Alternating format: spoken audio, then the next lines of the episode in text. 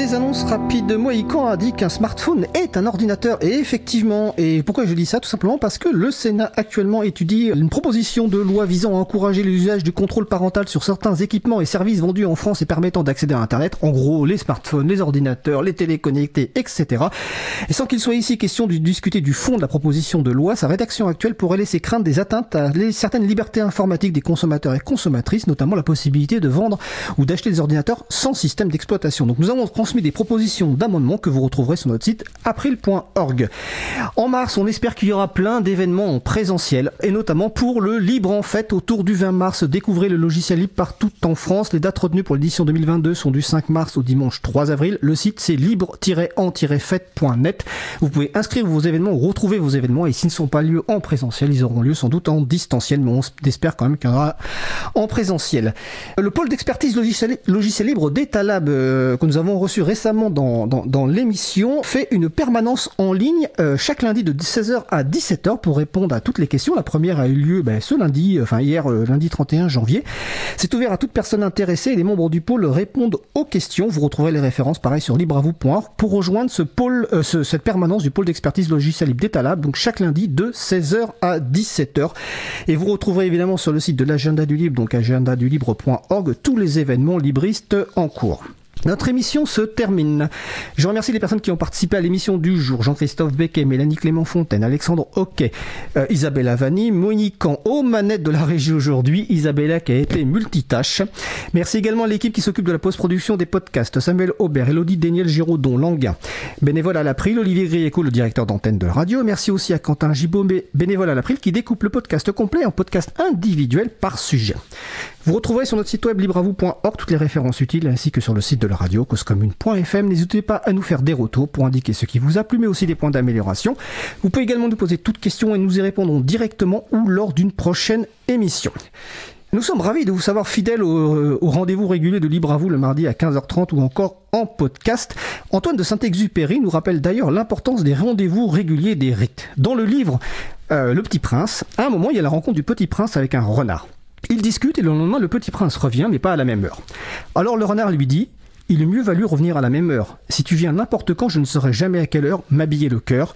Il faut des rites. Donc merci à vous pour votre présence.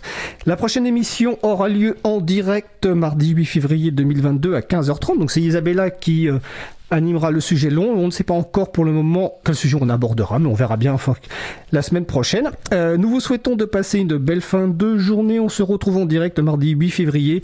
Et d'ici là, portez-vous bien.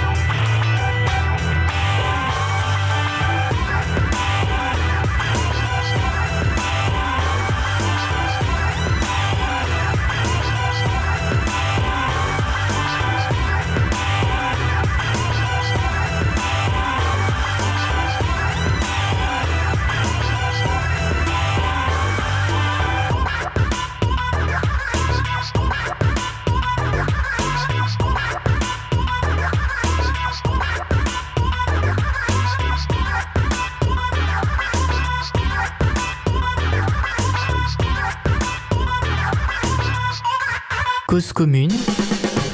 Retour sur 93.1 à 21h